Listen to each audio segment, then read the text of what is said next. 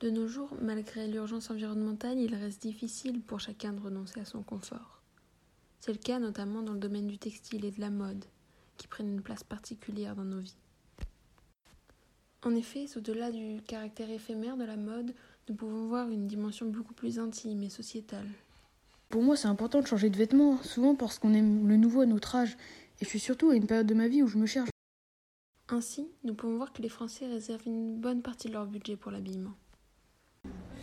Par an, allez, on va dire 300, euh, je pense. Ma mère dépense environ pour moi 500 euros de vêtements par mois car j'aime me différencier.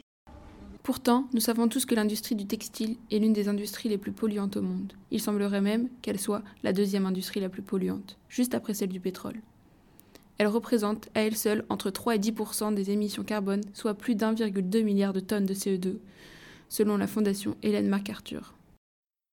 Pour se déculpabiliser, certaines chaînes de magasins prônent le recyclage en offrant des réductions en échange des vêtements usés des clients, une technique marketing qui semble porter ses fruits.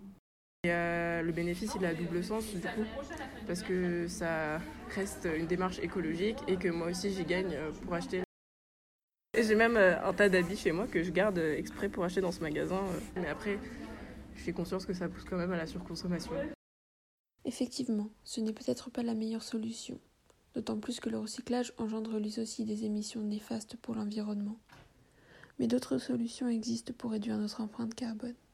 Chez les jeunes, par exemple, la mode est au réemploi et au frais prix. J'adore le concept et souvent quand je vois des gens qui portent des habits vintage, euh, j'adore.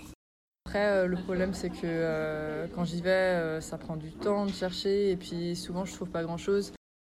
Il est vrai que chercher des vêtements au frais prix requiert temps et patience. Mais ne vous inquiétez pas, pour les plus pressés, il existe d'autres alternatives. Location, échange, abonnement. C'est à vous de trouver votre solution.